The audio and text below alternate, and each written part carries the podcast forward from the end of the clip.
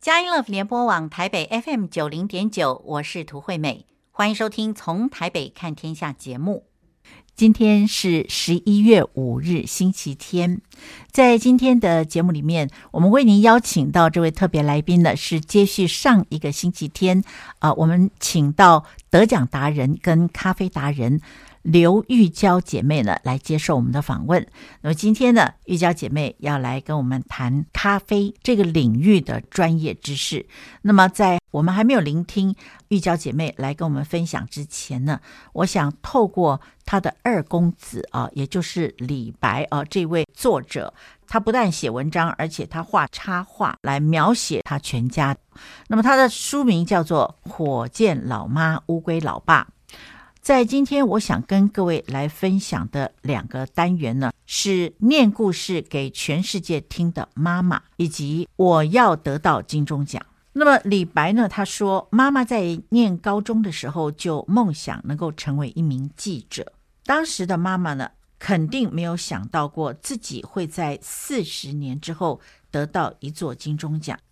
而时间呢，要快转到作者李白呢跟哥哥出生之后呢，妈妈就放下了当时的工作，在家里面带小孩。她每天晚上呢，都会拿各式各样的绘本、童话念睡前故事给我们听。当我跟哥哥长大之后，妈妈就决定去学一点新东西，于是她报名了电台开设的广播课程。他实习的空档的时候，妈妈会练习念新闻稿给电台的主播听。有一天，主播告诉妈妈说：“你的声音很干净哦，有机会的话，你愿意到电台来当主持人吗？”这对于当时的妈妈来说，简直就是梦寐以求的机会。当时呢，电台有一位主播请了一整年的育婴假，空出了一个节目的空档。所以妈妈就这么成为了当时的广播节目主持人，还可以制作自己的新节目。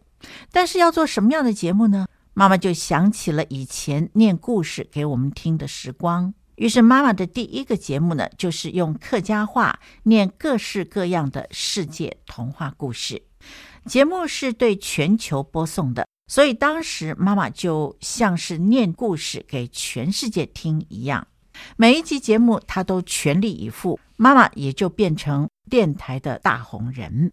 有一天早上，总台长请妈妈和电台里的金钟得奖主持人们到会议室，接着总台长就请大家听了一集妈妈做的节目。节目放完了以后，他对大家说：“大家听到了吗？这就是好节目。”说完这句话之后，那天的会议就结束了。在那天之后呢，在妈妈的心里就埋下了一个根。妈妈心里想，我也要得到金钟奖。没有想到，这个梦想让她从此走上了一条为期十四年的艰苦路程。妈妈把我和哥哥养大之后，成为一名专业的广播节目主持人。她每天泡在录音室里面，把每一集节目都拼命做到最好。直到有一天，他入围了金钟奖，大家好高兴的恭喜他。那么玉娇也好高兴说：“真的吗？”只不过那一年妈妈并没有得奖，那是妈妈第一次尝到在典礼上与奖杯失之交臂的失落感。而在那之后呢，还有第二次、第三次。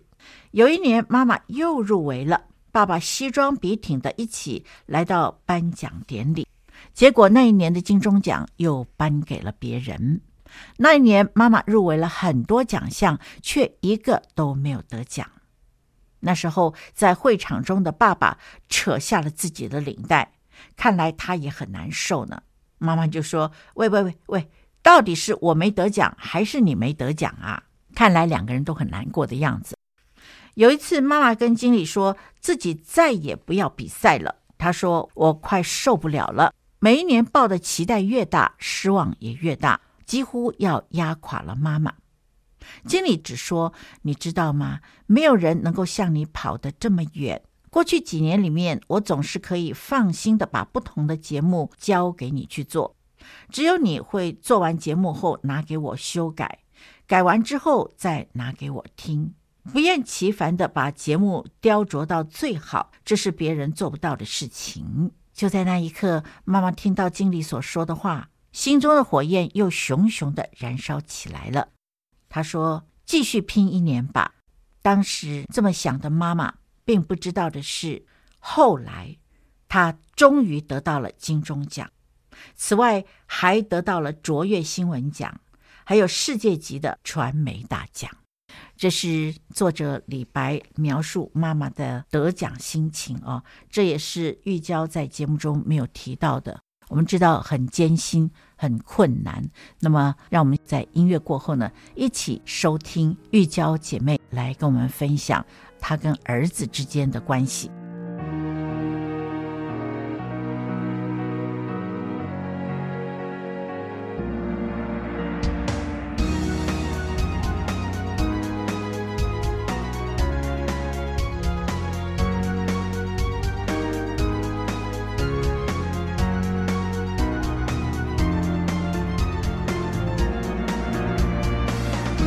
佳音 Love 联播网台北 FM 九零点九，您现在所收听的节目是从台北看天下，我是涂惠美。今天我们为您邀请到节目中来的这位特别来宾呢，是接续上一个星期天为您邀请到得奖达人刘玉娇姐妹来接受我们的访谈。我们曾经提过，她有两样功力深厚的表现啊，是令人非常非常钦佩的。一个呢，就是在广播节目中的表现；另外一个呢，就是。他在咖啡这个领域里面啊，他呈现出来的水准，那么这真的是令我们非常的佩服啊！相信上一个星期天呢，呃，听众朋友您听到了他的访谈，您知道，呃，他在广播节目之中呢得到的这好几个奖都是相当呃有功力的人才能够得到的，因此我们知道，呃，他真的是我们。广播界的一个非常好的一个榜样。那至于这咖啡呢，在今天呢，他也会谈啊。那他呢，得到这杯测师的这一个资格呢，是非常不容易的。那么现在呢，就让我们一起来收听啊，玉娇姐妹啊，她来跟我们分享啊。那么首先，我是有一个问题要请教玉娇姐妹，请教你一下，孩子去学习的时候，您都参与啊？啊，他们会不会觉得说，你不要跟我嘛？人家会说我是妈宝哎，你不要跟着我嘛？你会你会碰到这样子的尴尬的时候吗？有，他们到国中的时候呢，在外面千万不要去抱他，尤其是我儿子、哦、啊。对，那个时候呢，你就是要要，其实呃，在孩子们十八岁吧，嗯、我就把他们呃，就是送出国或者他们读书读大学开始，嗯、我就非常有意识的知道。呃，现在就是我的第二人生的开始了，我可以尽情的去发挥、展现我自己的时候，因为孩子绝对不希望我再黏着他了，所以那样的自觉是我很早就已经有了。是，嗯，所以说您您可以开始展开您自己的这个领域了啊。是，那在这个过程之中哈，也就是说，您在这个。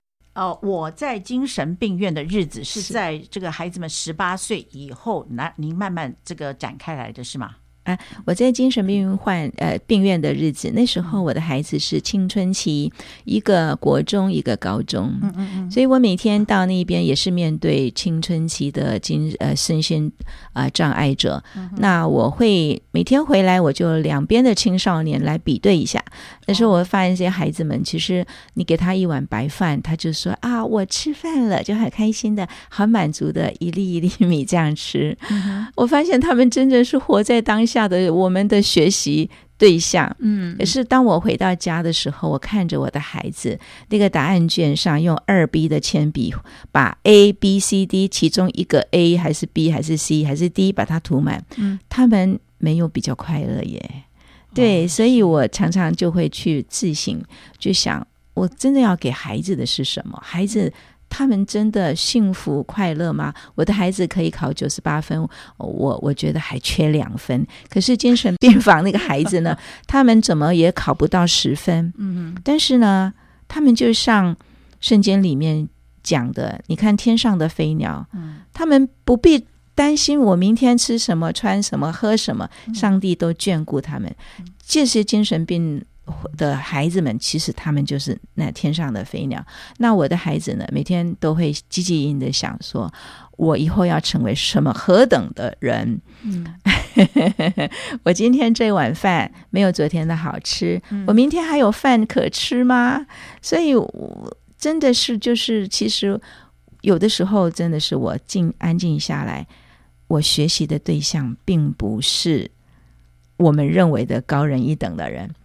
好，现在呢，我已经有一个斜杠到了呃咖啡馆。嗯、我现在我在做咖啡的时候，我也用同样的心境，嗯、就是我曾经访问过一个呃台湾的这个烘豆世界冠军。嗯、我说：“哇，你这个冠军，你你会不会去喝 Seven 的咖啡啊？”嗯，他的答案真是令我的眼珠子掉在地上。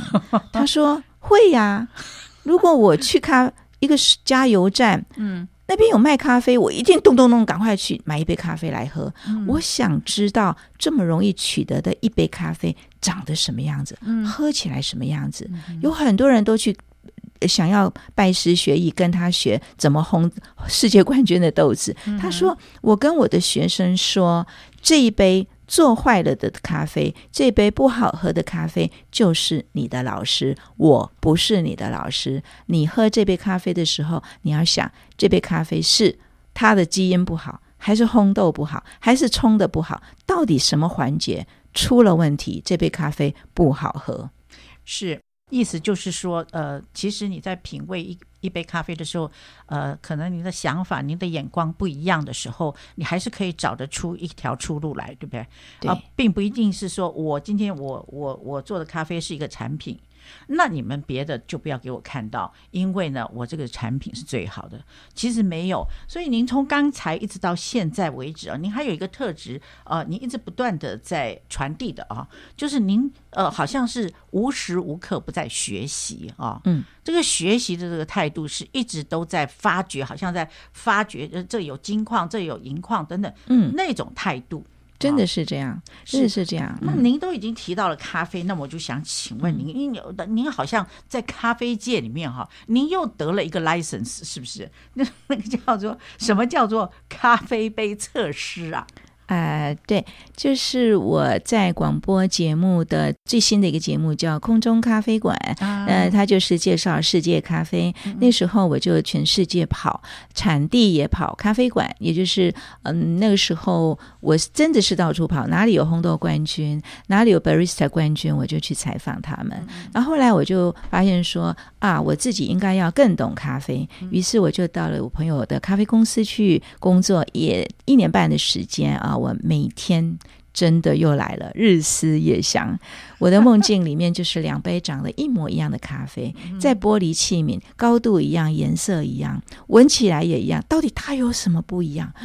我的梦境里都是这样出现，所以，所以那个热情哦，其实是无限放大的乐趣。那个乐趣支持着我的热情。嗯对，所以，嗯，我觉得。我做任何的事情的追求的一个过程当中都没有痛苦，是如果我不做，我会很痛苦；我去做的话，就越做越快乐。而且那个积累的成就是小小的成就，我就会告诉我自己：哇，我简直就是天才呀！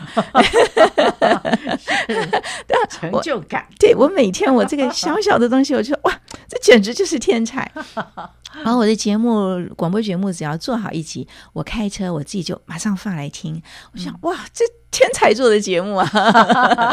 对，我就是，嗯、对我就是这么样子。然后其实我并不是，我听那一集我就想哇，这个我下一次要这么说。嗯，其实。我可以换一个口气说，或是哎，那个咬音不对啊，那个那个情绪啊不对啊，哎，我我自己其实不断的在反省，不断的在重新来过，在创造，所以。不论是做什么，我我认为那个热情其实其实是一个非常好玩的，非常好玩。就像我刚刚再回到，就是远方的鼓声，嗯嗯嗯，是是，所以说一直不停的就是听到那个，呃，你可以说那是远方的鼓声，是一个温柔的鼓声嘛，还是一个催促的鼓声，焦虑的鼓声？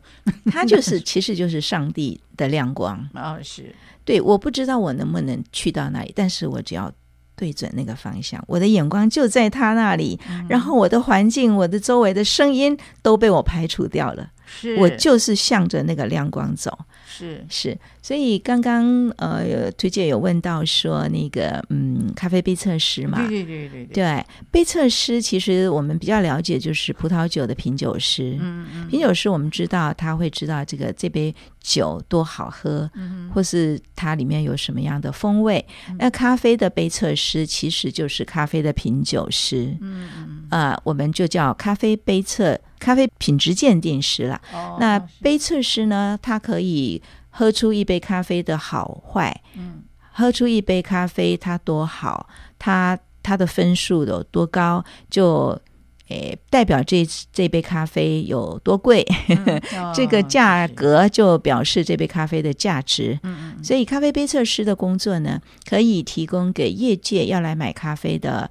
呃，这个生豆商可以提供给他们说啊，这咖啡的瑕疵风味是什么？哦、然后它的优点是什么？它值多少钱来买？那对于农民来讲呢，我们提供他说哦，你这个有什么瑕疵风味？那他以后呢，在种植的时候，无论他是施肥下水或是什么，呃，任何的种植方面呢，他可以。做一个很重要的一个参考啊、呃，比方说哦，它的甜感可以可以种植到更更甜啊、呃，或是更干净啊，这些都是咖啡杯测试在呃，它在这个表格里面可以呈现出来的这些数据也好，这一些呃文字的描述也好，都可以提供给他们。所以我们知道，做一个咖啡杯测试呢，真的是要需要有很多把刷子哦，真的不容易。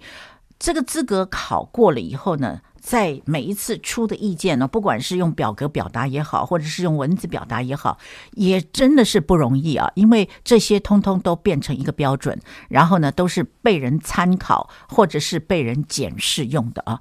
但是玉娇姐妹呢，她就是有这个功力。好，我们真的是非常非常的佩服。好，现在呢，让我们休息一下，音乐过后，我们继续来请教玉娇姐妹。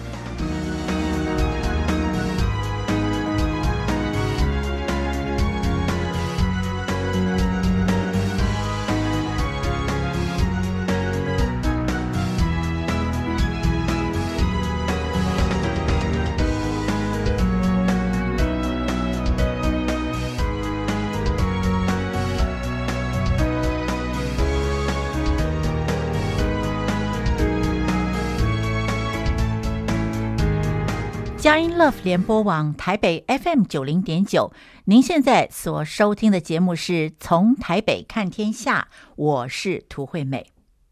那么今天在节目中，我们邀请到这位特别来宾呢，呃，是刘玉娇姐妹。我们也跟您提过，玉娇姐妹呢，她是得奖达人啊，在广播界呢。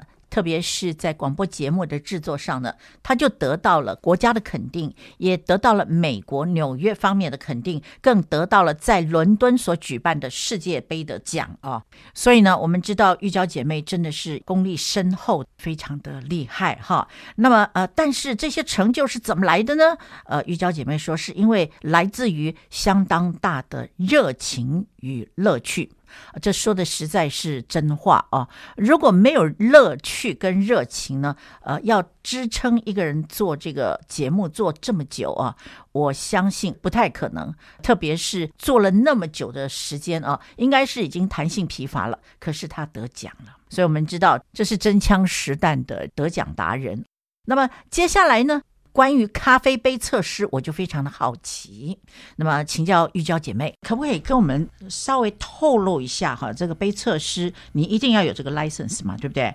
那你刚刚有提到说，您是在全世界跑，在这了解这咖啡，只要什么地方有什么样子的一个风吹草动，你都不会放过哦。那而且你也在咖啡公司做了一年半的时间哈。嗯。那我想请问你，我们通常考那个呃执照的时候哈，都会有补习班，嗯。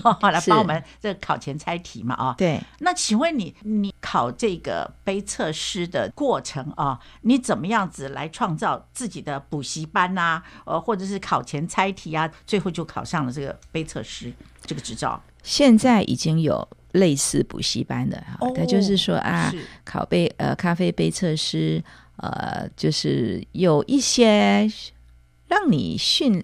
练习或是训练的一个机制，嗯，有这样的，就是你花钱去去上这样的课。是。那当我六七年前，我七八七八年前吧，我那时候考试的的的的时候呢，并没有任何的补习班，哦，就是你就直接去考了，啊、哦，呃，然后就说明说明啊，就开始啊考，就考题发下来就考了。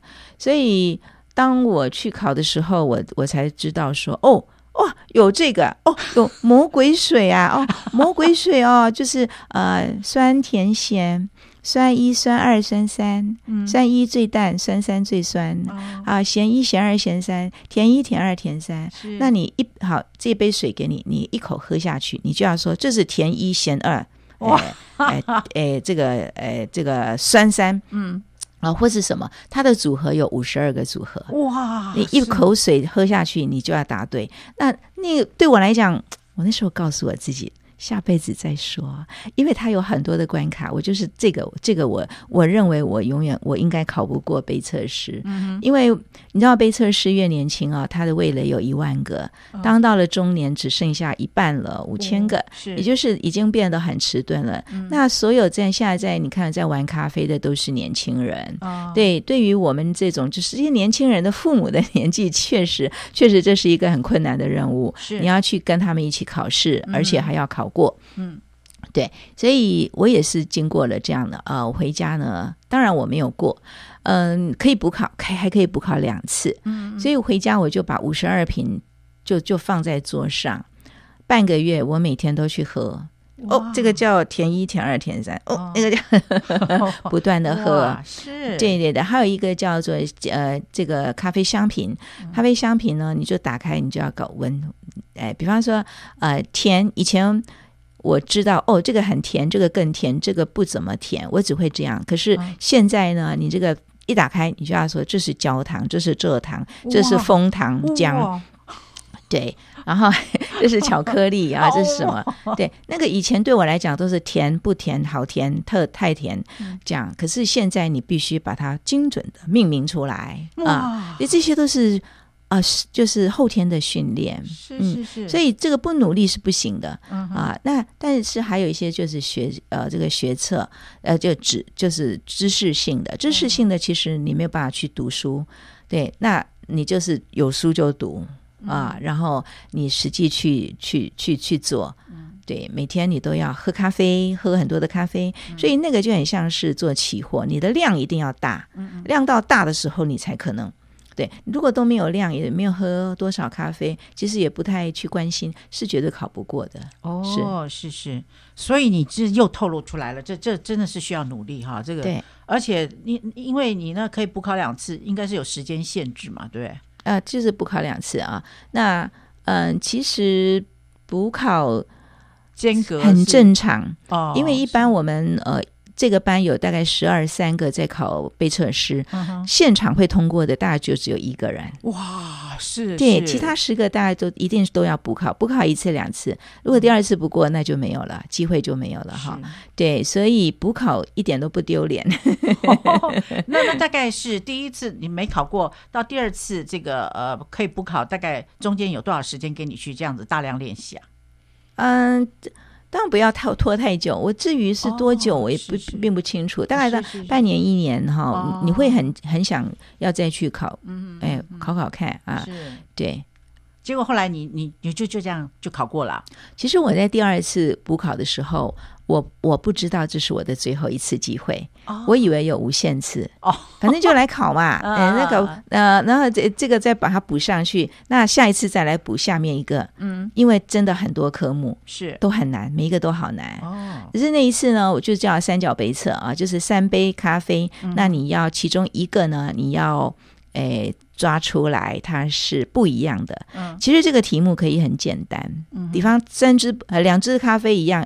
一支咖啡不一样，两支咖啡深焙，另外一个呃呃这个浅焙，题目可以很简单，也可以很难。嗯，很难是这三杯咖啡其实一模一样，咖啡粉一模一样，嗯，但是我放一颗一样的咖啡，不同烘焙度的放进去其中一杯，嗯，这个够难了。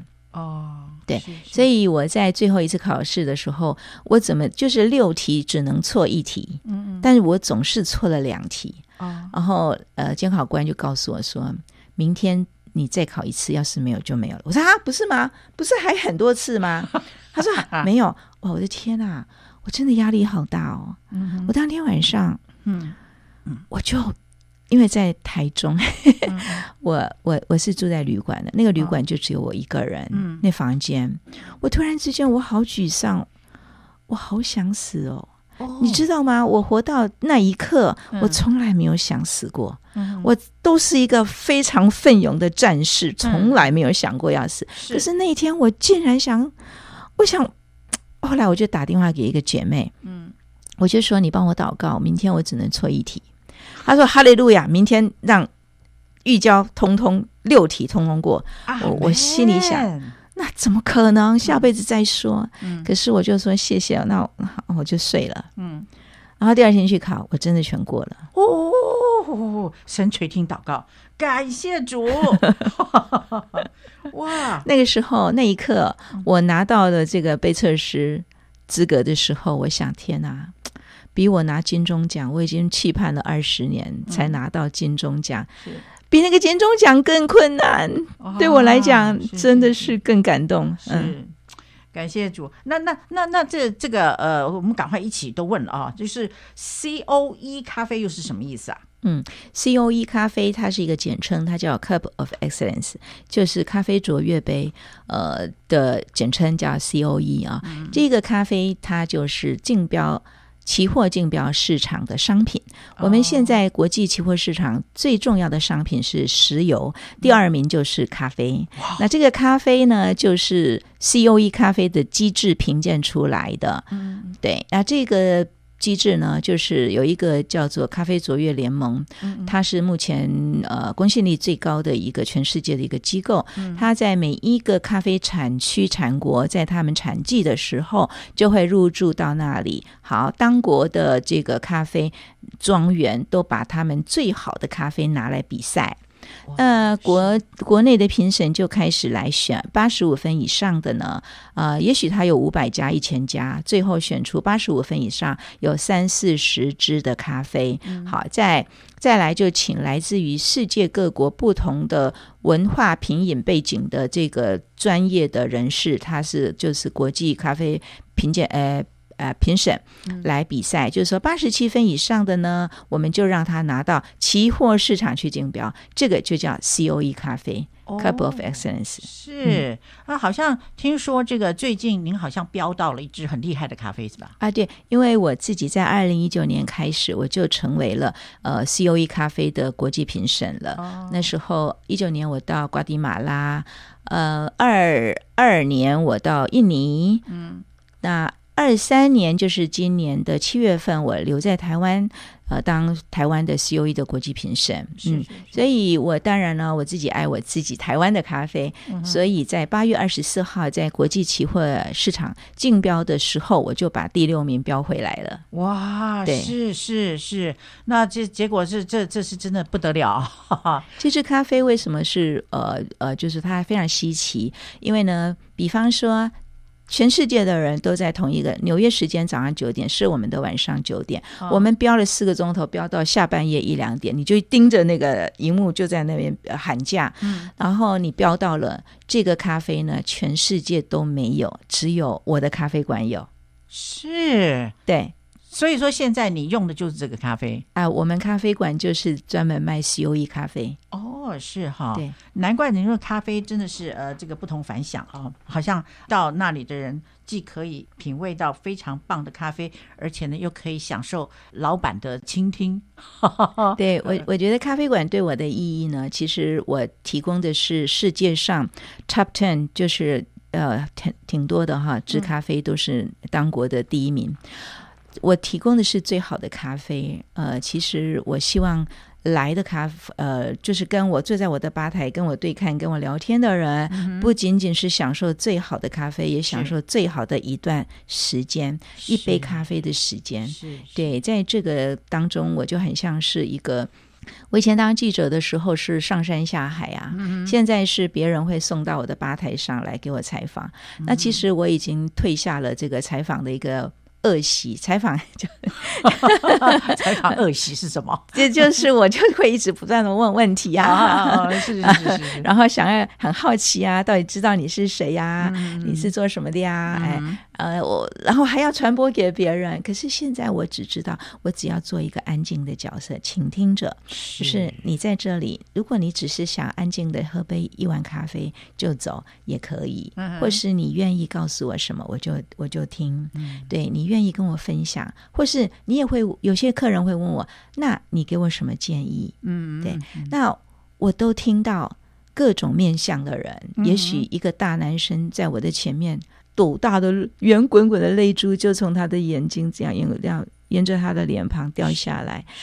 我也是，就是跟着他，跟着他度过这样的一个一段一杯咖啡的时间。是到最后，我知道我听得出来，一个人已经被推到一个角落里面了。那个时候，我就在施一点点的魔法把他推下去。我说：“上帝爱你。” 感谢主，是哇，那远方的鼓声就来了，咚咚咚咚咚，是啊。那您说的就是在咖啡馆里面啊，能够享受到的这一个部分啊，是叫做细品咖啡吗？嗯，我觉得这个会细品咖啡，就会细品人生啊，是，是因为我的咖啡馆并没有蛋糕。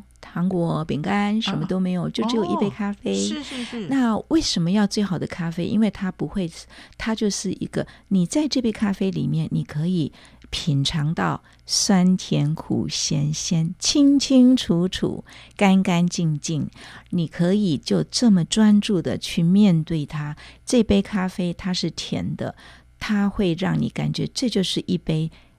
一体的甜点，而且你值得你非常专心的、安静的来喝这杯咖啡，嗯、再配上我给你的音乐，嗯，不用太急忙的，就是你的大脑告诉你，哦，刚才一口饼干，哦，一口咖啡，然后口好呃，一口这个蛋糕，口好渴，然后配诶这个咖啡，其实白开水任何饮料都可以，它不需要是一杯。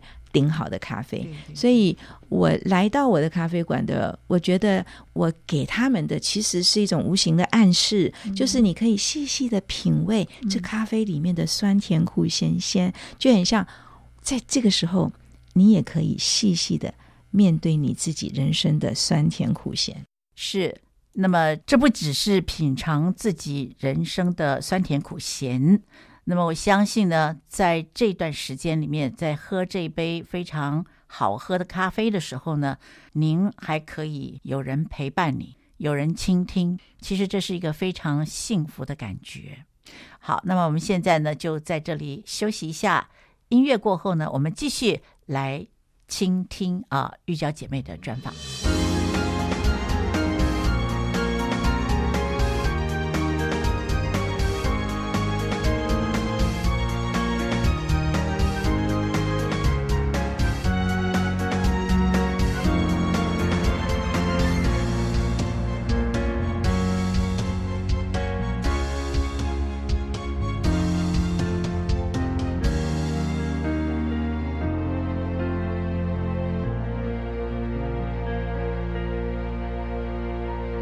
佳音 Love 联播网台北 FM 九零点九，您现在所收听的节目是从台北看天下，我是涂惠美。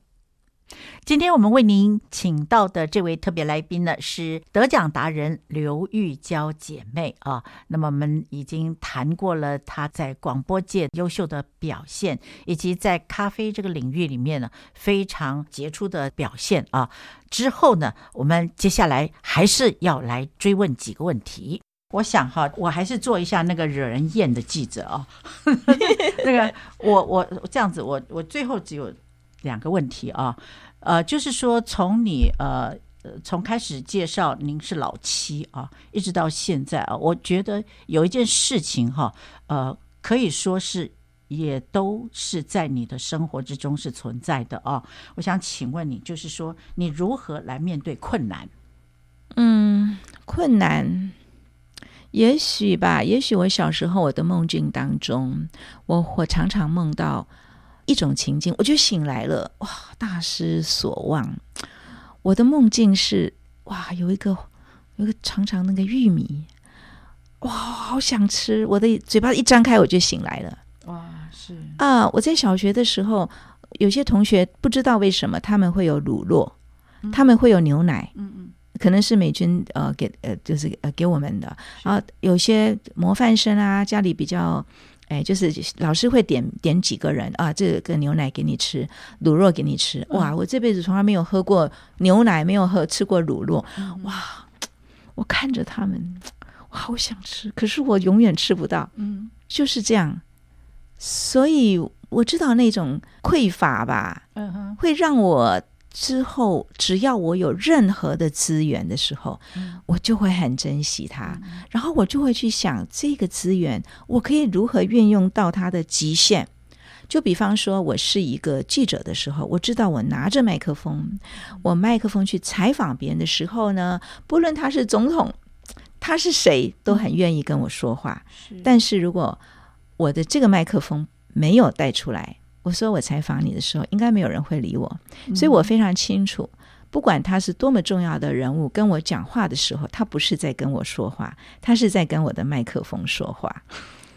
是，所以，所以我常常那种自省吧，或者是我也会跳脱出来，我当做第第三者来看我自己，我就觉得挺好玩。嗯嗯，所以当我面对困难、困境或者被攻击，或是你的周遭的环境是怎么样，嗯、或是多么不幸是。的时候呢？嗯，我会跳脱出来看我自己，是，然后我就我我觉得对，会很困难，但是我只要数两秒钟，嗯，一秒、两秒，把眼睛闭起来，我知道我那个大而无畏、强而有力的上帝就在我的背后。把我抱紧紧，就像我小时候，我的爸爸把我抱得紧紧的。那个要欺负我的小男孩，再也不敢接近我爸爸，因为我在我爸爸的怀里。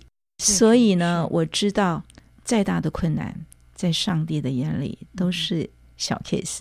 是，好，那你对于所谓的“深渊在我，我必报应”，神这样说过，这样应许过啊？嗯，你怎么看？我觉得每个人做的事情都是自己要跟上帝负责。嗯哼。也就是我做的事情，我比方说我的孩子做的事情，我的先生做的事情，我的老板做的事情，或是我的朋友做的事情，我看不顺眼，或者是我不喜欢，或者根本就是损害的我的利益，或者伤了我的心，我都认为那是他们的行为，他自己要跟上帝负责，我不需要去跳入那一个。他要我进去的那个坑，对对对，对对对，那我还是我，我就是上帝那独一无二、无可取代的宝贝女儿。是，那他们伤到你的心的这个部分，那怎么办呢？那要怎么样养伤呢？我就马上一二两秒，眼睛闭起来，主啊，深渊在你。是，感谢主哈。所以说，阿爸天父真的是你的背后的支持者啊。是。我真的是感觉得到，说您今天来接受采访啊，其实有一件事情哦，你好像一直在表达，但是都没有说出来哦。也就是说，爸妈真的是要在家里面，孩子需要的时候你就在。所以，可不可以这样说，爸妈在家的时候，那个家就是人生的胜利组？是啊，因为就像我刚刚讲，不管我碰到任何再天大的困难，我只要一。哎，两秒钟我就回到我爸爸的怀里。是，那我就是人世间的那个妈妈。嗯哼，我的先生就是那个爸爸。是，我的孩子，他们能够切切实实拥抱我的时候，那就是我就是那个拥抱者。我就是那个要给我的孩子，甚至现在我的孩子已经不再跟我住在一起。我在我的咖啡馆，当年轻的孩子走进来的时候，我用无形的拥抱拥抱他们，倾听他们，陪伴他们。我。我觉得一个最神圣的职务就是母亲，因为那个母亲是无法取代的。是对，呃，非常感谢刘玉娇姐妹啊，这样子一个达人啊。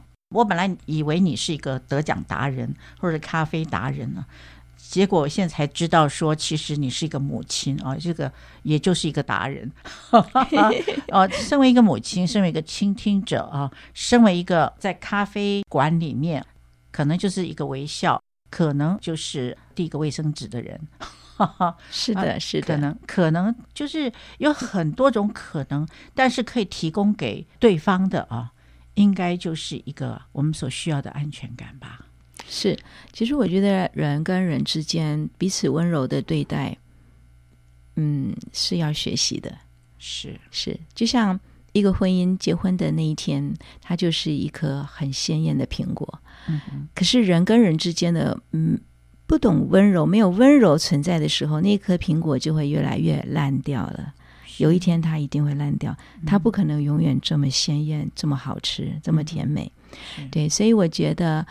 嗯，我知道我来自于上帝，时时刻刻守候着我的那一种甘甜。那我愿意成为别人的祝福。我在努力的是这件事情。是啊，看来到目前为止，您的努力是不会比这个得奖啊，不会比这咖啡馆这个成就啊，特别是您标到了一支国际第六名，是吧？的这个咖啡啊。不会比这个差啊，也就是对，没有错，你就是守候在那里。那你要不要对你自己的人生哈，曾经有过这么风光的这个时候啊？那当然也曾经有经历过困难的时候。那么现在呢，却守在一个咖啡馆里。其实这不是一个咖啡馆啊，因为真的是呃，这个全球你都跑啊，不管是什么样的经营，你都涉入在里面。所以说，你要不要简单的来给自己呃下一个评语？你觉得你是一个什么样子的人？嗯。我觉得所有的获得的奖项，或者是我站在舞台上的掌声，就好像瞬间里面写的“虚空的虚空”，嗯，虚空的虚空，嗯，还要重复一次“虚空的虚空”。其实这个呃，并不是它不存在，或是没有，或是你要很失望，而是我们就是其实并不值得夸耀。我们没有什么好夸耀的，我只知道我现在所拥有的一切，如果不是上帝，任何事情都不会成就。所以我觉得感恩就是每天不断的感恩，因为其实像我们到这个退休以后的年纪啊，当我们在不论走到哪里，或是呃开一间咖啡馆，都不是为了赚钱了。嗯。而是那是一种生活的方式，透过这样子的一个仪式，比方我递给你一杯最好的咖啡，你可以传递到的，其实是一个温暖，对，还是一个陪伴。那咖啡馆呢，只是一个场所，一个地点，然后媒介就是那杯咖啡。嗯哼。那也许我走在路上，或今天我们在录音室里面，嗯、啊，这也是一个，而且。觉得比较重要的是，不是说些什么。嗯，就像我并不是告诉我的孩子，你要成为何等的人，嗯、你要成为一个很棒的说故事的图文插画家。嗯、你呃，我的小孩子，那我的大儿子他现在是在 Apple，、嗯、他也是那一个很会说故事的人。对对对，就是我不是告诉他们你要成为什么，而是我很努力的在做一个。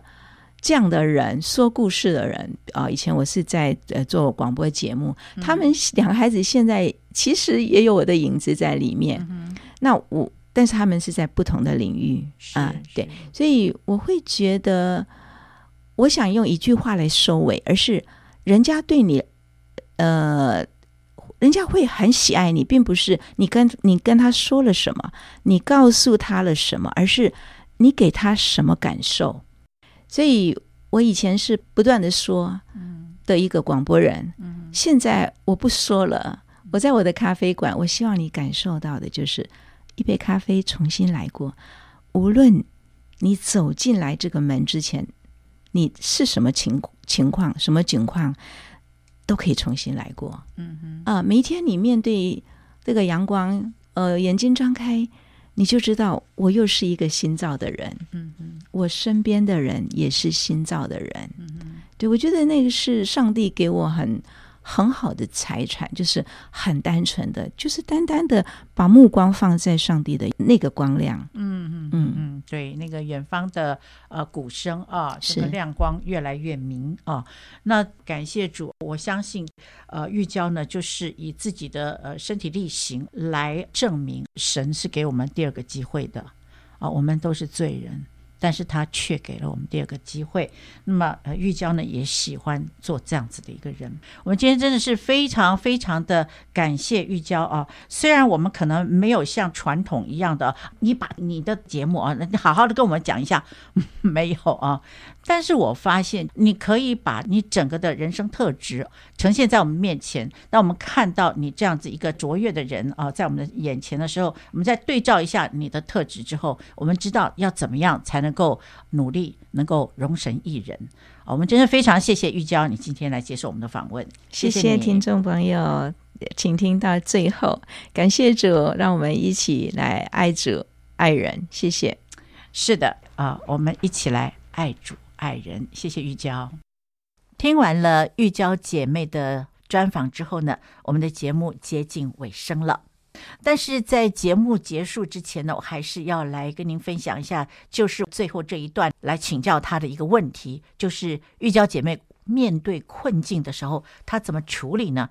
我稍微整理了一下她所说的啊，她在物资上面的困境呢，使得玉娇姐妹呢。懂得珍惜各种资源，而在工作上受到困境的时候，他就跳脱出自我来看，然后他数一秒、两秒，他会发现呢、啊，当他客观看他自己的时候，他发现上帝就在他的背后啊，就在他的身边，所以他会有那个安全感，对，他会有一个信念，就是困难一定会过去。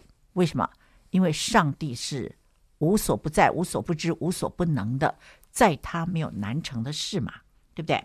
那么在经过长时间呢，他面对到各种情境、各种问题、各种困难的时候呢，玉娇姐妹学会了感恩。她说：“一切拥有的都是上帝所成就的。”那么玉娇姐妹以前呢是一个说故事的人，渐渐的她变成一个。倾听的人，特别在咖啡馆里面啊，他坐在那里呢，就听你讲。那么最后呢，玉娇姐妹说了一句话，我觉得可以当做我们今天呃专访的据点。